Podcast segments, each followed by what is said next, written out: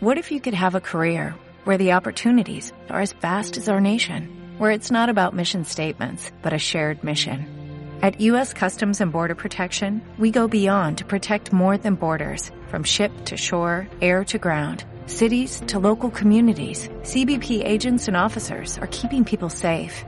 Join U.S. Customs and Border Protection and go beyond for something far greater than yourself.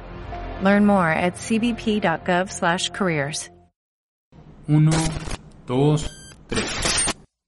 Bienvenidos al podcast El dinero no viene con instrucciones. Mi nombre es Ricardo Chavero, soy director general de Network Consulting. Llevo más de 10 años invirtiendo en el mercado de valores y me encanta aprender sobre cómo cuidar el dinero. Y yo soy Brenda Gómez, soy asesora financiera. He ayudado a más de mil personas a mejorar y sanar sus finanzas. También disfruto mucho de aprender sobre el dinero. Síganos en nuestras redes sociales, Network MX o búscanos en Google como asesorfinanciero.com.mx.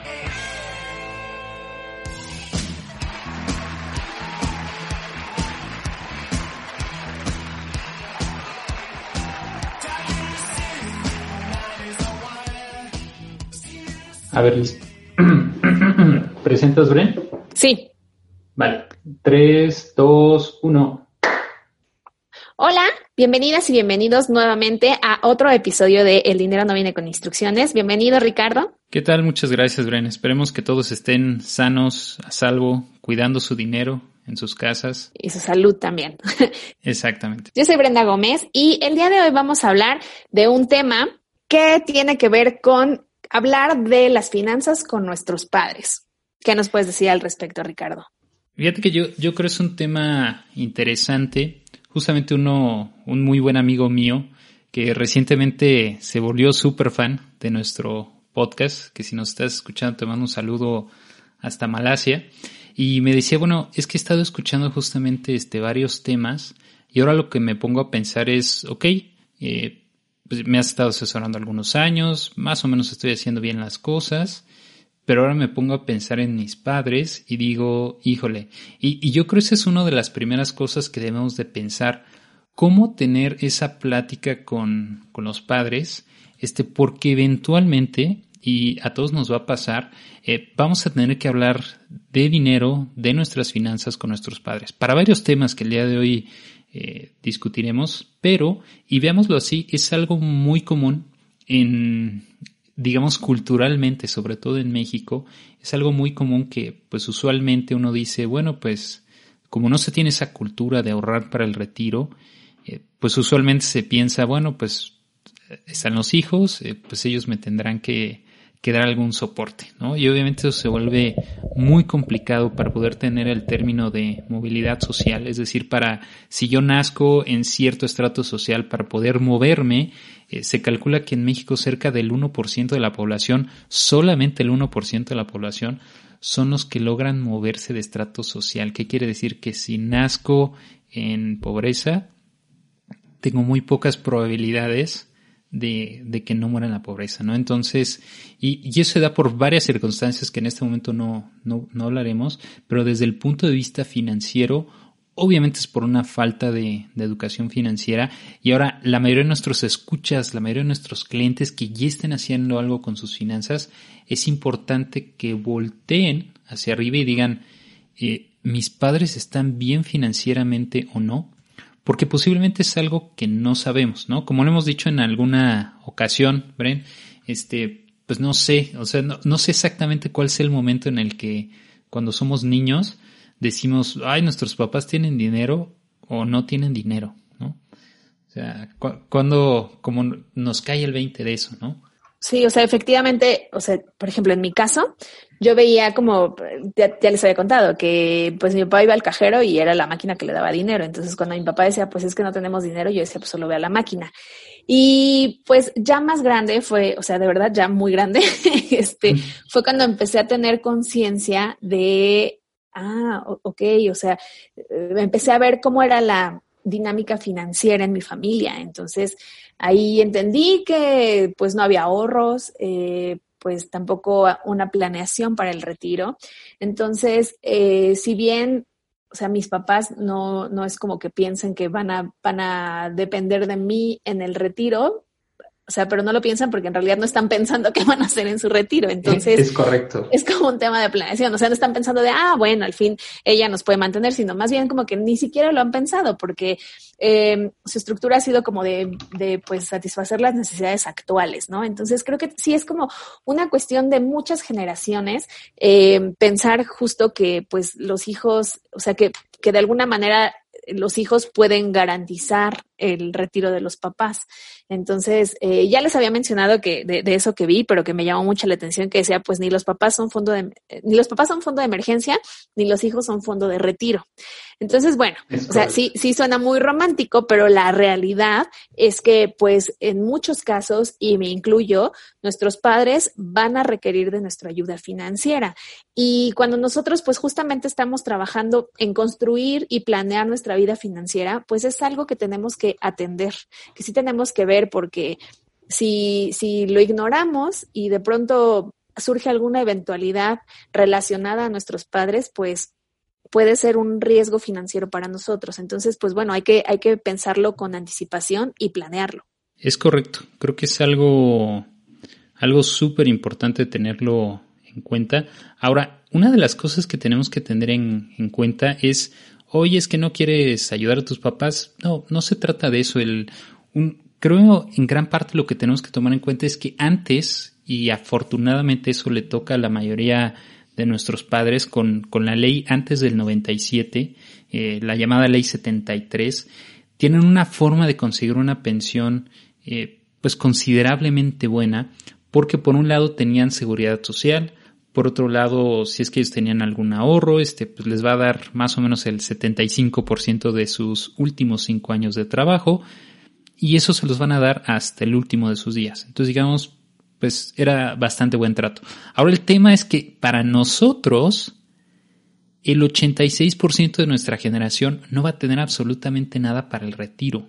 Entonces imagínense, si eso le sumamos además el tener que ayudar financieramente a nuestros padres, se vuelve muy complicado, muy complicado para esta generación que puedan pues planear, digamos, un poco mejor sus finanzas, ¿no? Entonces, creo que ese es un punto que hay que tomar este muy de la mano. Pero como decíamos, empezando, creo la, la pregunta sería, bueno, ¿cómo debería de sentarme y hablar con mis padres, ¿no? Que creo ese es, e, e, es el punto delicado, ¿no? O sea, creo todos entendemos que, pues si bien este, nuestras finanzas, a lo mejor decimos, ah, pues es que yo llevo mis finanzas, pero ya sea en menor o mayor medida, ¿cómo podemos saber si de pronto las finanzas de nuestros padres van a terminar afectando o en el mejor de los casos nos van a dejar una herencia y van a decir, ah, perfecto, al contrario, tenían muy buenas finanzas y, terminaron dejando algo para nosotros. Ese sería, digamos, el caso ideal. Pero si no fuera así, es de qué forma hay que sentarnos y hay que hablar de, de las finanzas, ¿no? Que creo es un tema importantísimo, ¿no? Y por supuesto ahí lo primero que debemos de hacer es, pues obviamente hay que tener este tacto, ¿no? Para ver este cómo podemos este eh, pues empezar este este tema, ¿no? Creo sería algo pues muy importante, ¿no? Que puedan empezar a hacer este, oye, muchas veces, y yo creo que ese es uno de los puntos principales, muchas veces la mayoría de las personas no tienen ni idea de cuánto ganan sus padres, ¿no? para empezar. Entonces ya con eso es como un punto, oye, eh, pues deberíamos saber sus sueldos, sí, más o menos. Deberíamos de saber si ya terminaron de pagar la casa o le están pagando, si las escrituras están a su nombre, que en México pasa muchísimo, que usualmente eh, la gente fallece y no estaba a su nombre y además no hubo testamento y etcétera, ¿no? Y se vuelven problemas monumentales. Ese punto del testamento es súper importante porque justamente a veces es como eh, como este miedito de no le voy a decir del testamento porque va a sentir que ya quiero que se muera y así, pero son, son documentos legales y situaciones legales que todos tenemos que tener previstas. Entonces, pues también asegurarnos que todo eso esté, esté en orden. La, la idea, como usualmente yo se lo he planteado a mis clientes y yo mismo lo tengo de mí para con mi familia, es hacer una especie de carpeta o Dropbox o Google Drive, como lo quieran hacer, que yo le llamo el vamos a hacer esto por si las dudas, ¿no? Nada más por si las dudas para tenerlo por ahí y ahí voy metiendo este, pues mis pólizas de seguro de vida, de gastos médicos mayores, eh, contratos de inversiones en México, en el extranjero, etcétera. Y pues lo tienen compartido este, mis, mis familiares cercanos. Y yo les digo, mira, es nada más por si las dudas, ¿no? Entonces, así como yo lo hice de aquí para allá, creo que ese podría ser un buen paso de decir, oye, vamos a hacer una carpeta por si las dudas, este, de ver qué se tiene, qué no se tiene, si todo está en orden, para que si llegara a pasar algo, pues sepamos que tenemos todo en orden, ¿no? O sea, de, por sí el proceso de perder, por supuesto, un padre es sumamente difícil, me imagino. Este, pues eso agregarle que además hay un desorden financiero, pues como que no ayuda, ¿no? O sea, no, no, no ayuda en, en nada, ¿no? Entonces, creo que sí es importante como tratar de, de tomar un poco ese rol y a veces es difícil, ¿no? Porque usualmente la mayoría aprende finanzas de sus padres, ¿no? Porque dice, pues es que es lo que vi, entonces pues yo nada más repetí ese, ese patrón, ¿no? Entonces de pronto voltear los papeles y decir, bueno, es que ahora pues yo que ya escuché, el dinero no viene con instrucciones, que tengo un asesor, que estuve informándome, que estuve leyendo, pues ahora me toca hacer al revés ese papel, ¿no? Y decir, bueno, vamos a tratar de sentarnos para ver este, pues cómo están esas, esas finanzas, ¿no? Y es importante, por supuesto, como decía Bren, una de las cosas que es súper importante es el tema del testamento. Realmente es algo muy económico si lo haces a tiempo y que te puede ahorrar una cantidad de problemas enormes. No, no tienen la, no, no tienen ni idea de, muchas veces esos juicios se pueden tardar 30, 40 años y, a veces se terminan relaciones familiares justamente por temas de, si a veces hasta cuando hay testamentos, ¿no? Ahora imagínense cuando no hay testamentos, se, se terminan familias enteras eh, peleándose por el, por el tema del dinero, ¿no? Y como yo siempre he dicho, mira, hay cosas mucho más importantes que en esta vida que el dinero, pero si no lo controlas, el dinero te termina controlando a ti. Entonces sí es muy importante que, tengamos esa plática con nuestros padres, ver si es que tienen algo sobre todo para el tema del retiro, para el día que ya no puedan, ya no quieran o no estén en posibilidades de trabajar, van a tener una forma de mantenerse ellos o nosotros vamos a tener que ayudar a nuestros padres. Y es importante tener esa conversación, porque como ustedes saben, además de que la pirámide eh, demográfica está cambiando, o sea, muchas, antes, digamos, pues era común tener dos hasta tres hermanos, y ahorita, como ustedes sabrán, pues cada vez es menos común, ¿no? A lo mejor serás hijo único o a lo mucho tendrás un hermano, ¿no? Y de aquí a la siguiente generación, pues todavía es menos la tasa de natalidad, ¿no? Entonces, sí es importante tener en cuenta que cada vez este, pues no es lo mismo aportar a dos padres si son tres, cuatro personas, así nada más eres uno y tienes que estar además aportando para, para dos personas, ¿no? Entonces se puede volver este muy complicado, ¿no? O sea, con, con, lo que podemos empezar es con esta carpeta que yo les digo, que puede ser una carpeta digital o una física, como se sientan más a gusto, donde sí es importante tener esos papeles de qué pasaría en dado caso de si algo sucede, ¿no? El, bueno, vamos a tenerlo ahí, tener esos papeles en orden y es, es una buena idea empezar a ver, oye, pues ya aprovechando que estamos viendo, este, pues a ver qué tienen para retiro, si tiene alguna propiedad, si está debidamente a su nombre, que eso también es muy común, ¿no? Muchas veces este, pasan 10, 15, 20 años o más y no se tienen necesariamente sus papeles en, en orden, ¿no? Entonces creo que es, es importante y, por supuesto, algo que nos puede salir muy económico es tener un testamento. Exactamente. Bueno, a mí me, me, me gustaría compartir, por ejemplo, mi, mi caso.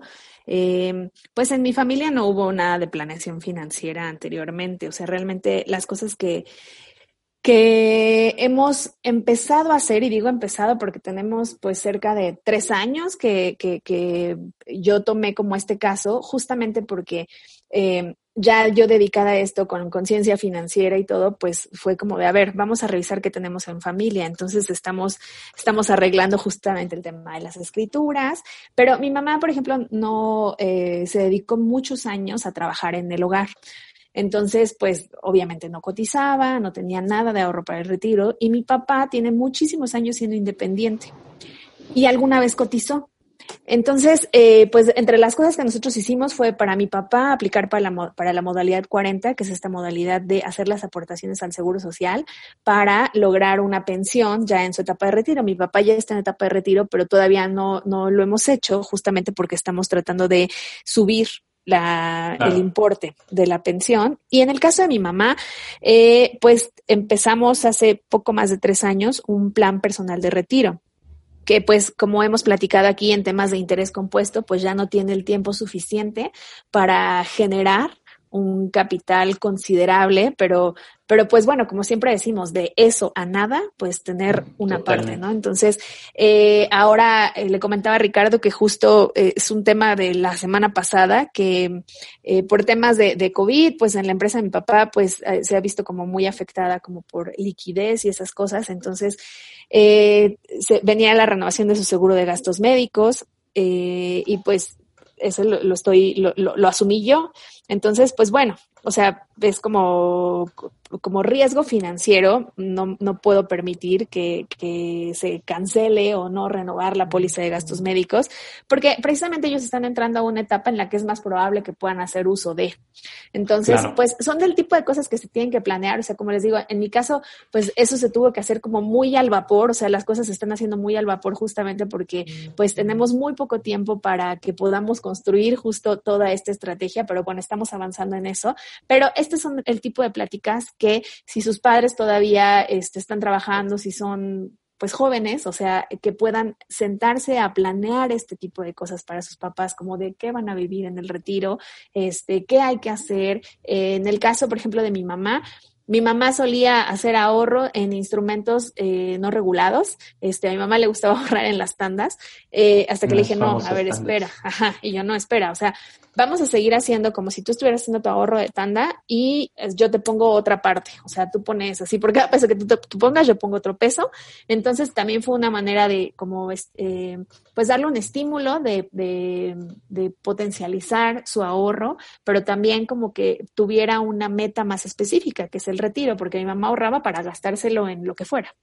Entonces, pues bueno, son esta, esta plática es la que tienen que tener como construcción de su fondo de emergencia, sí, para justo el pago de, o sea, pensando ahora con el, como el gastos médicos de mis papás, pues tener el capital para el deducible en caso de que se necesite, este, pues el, el, la cuestión de los temas legales, lo de las propiedades y eso, pues están a tiempo como de platicarlo, de definir qué se va a hacer con, con las propiedades, si es el caso, y pues son, ¿qué, qué otras ¿qué otras consideraciones tendrían que, tener, Ricardo? ¿Qué, otras, ¿Qué otros puntos se tendrían que platicar con, los padres?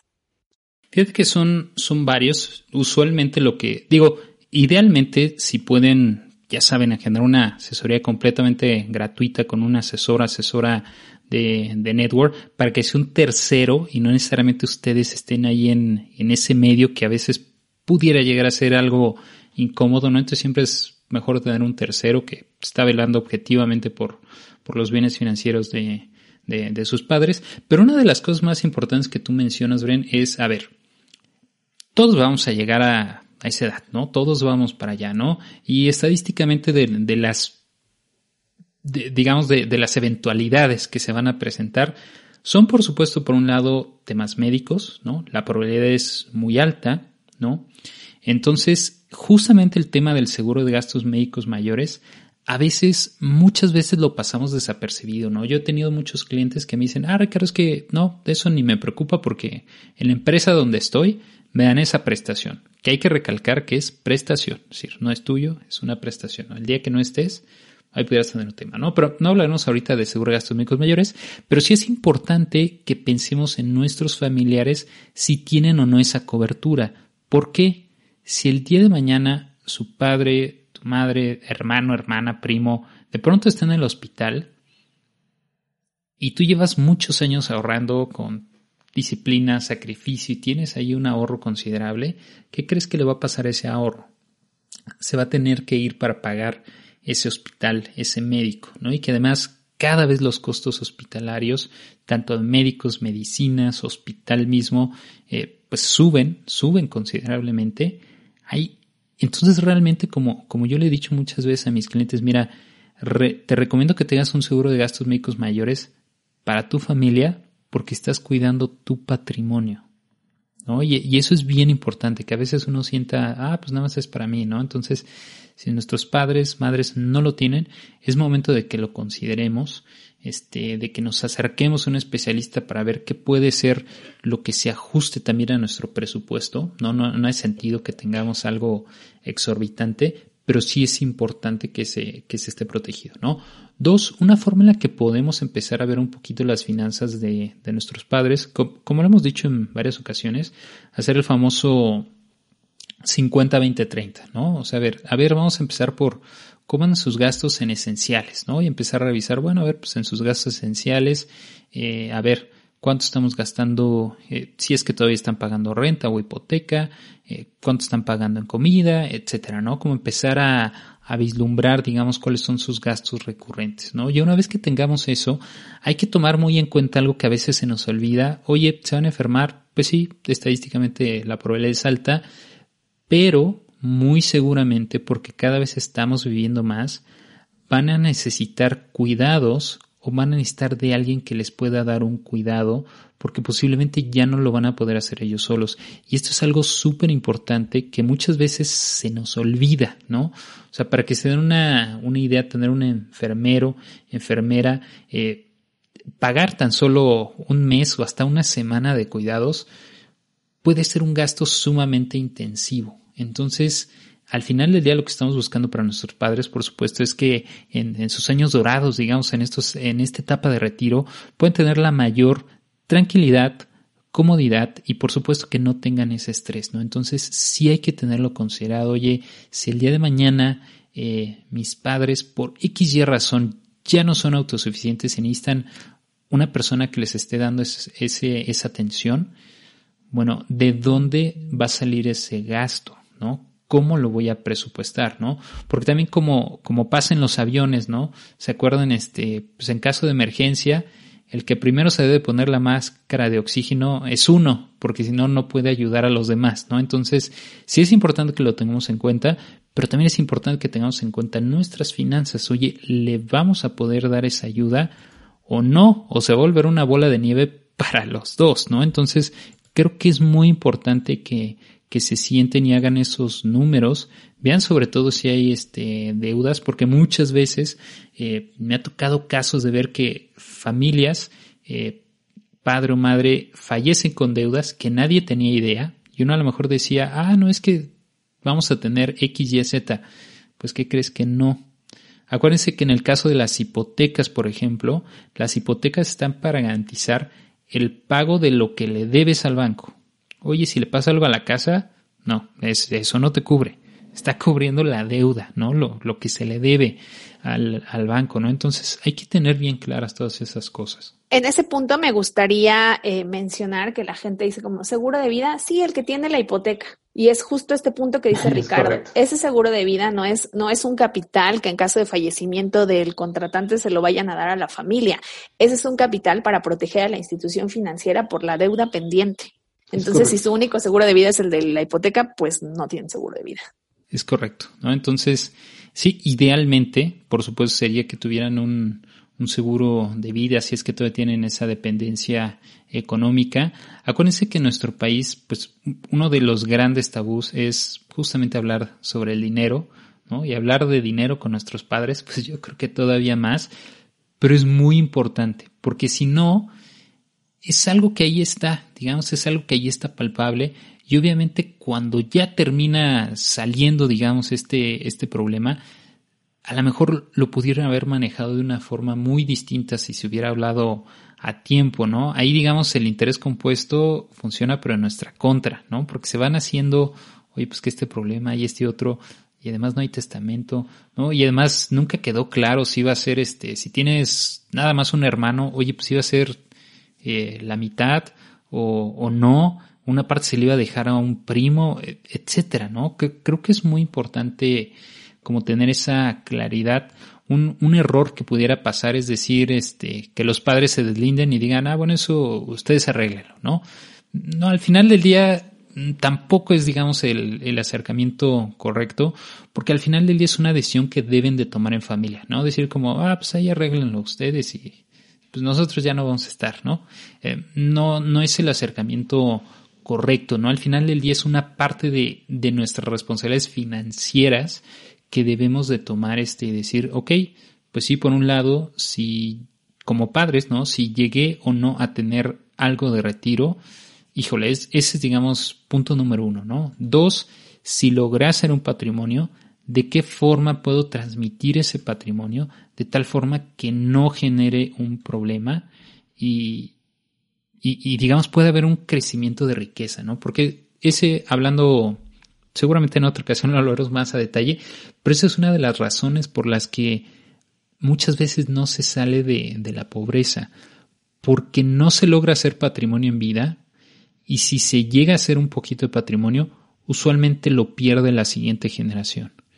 Por lo tanto, se va perpetuando, digamos, este, ese, ese malestar económico financiero que se pudo ir resolviendo poco a poco eh, a, través de una cultura financiera, ¿no? A través de tener una inclusión financiera. Entonces, el tema del testamento es súper importante y en otra ocasión seguramente les traemos un especialista para hablar este, de este tema, pero hay que empezar por plantear la pregunta, por plantear esa plática. Oye, vamos a hablar con nuestros padres sobre, sobre sus finanzas. Si a lo mejor es muy complicado, pues entonces meter un tercero, un asesor, una asesora que pueda intermediar por nosotros y esté velando por el bien financiero, eh, pues por supuesto de nuestros padres, ¿no? Pero sí es un tema que se debe de plantear, este, para, justamente para evitar todo lo que hemos platicado aquí que no suceda, tenemos que plantearlo en algún momento. ¿Qué se tiene que hacer?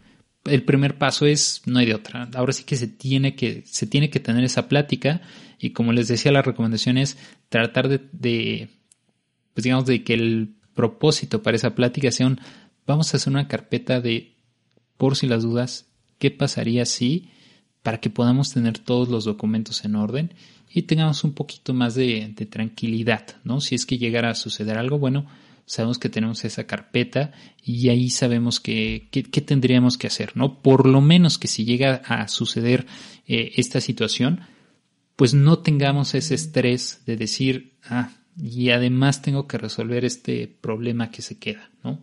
Y además, justo una planeación con tiempo nos permite, eh, pues, tener ciertas ventajas. O sea, pensando en padres que tienen eh, capital acumulado. Entonces, hay instrumentos de inversión que nos permiten que cuando se entregue el capital a los beneficiarios, se entregue, por ejemplo, libre de impuestos. O que durante el tiempo que mi, mi familiar tenga como su capital bajo administración, que pueda tener beneficios fiscales como este, exención de impuestos. Entonces, todo eso se puede planear con tiempo y pues que no nos agarren las prisas y que podamos justo, que tanto para nuestros padres como para nosotros haya esta tranquilidad y como, o sea, como el origen y como siempre lo hemos dicho como en este podcast, la idea es que pues el dinero deje de ser un tabú, que se pueda a, abrir, que se pueda hablar abiertamente entre la familia, entre los involucrados, para que pues evitar el, el, pues minimizar el riesgo financiero y pues evitar problemas futuros.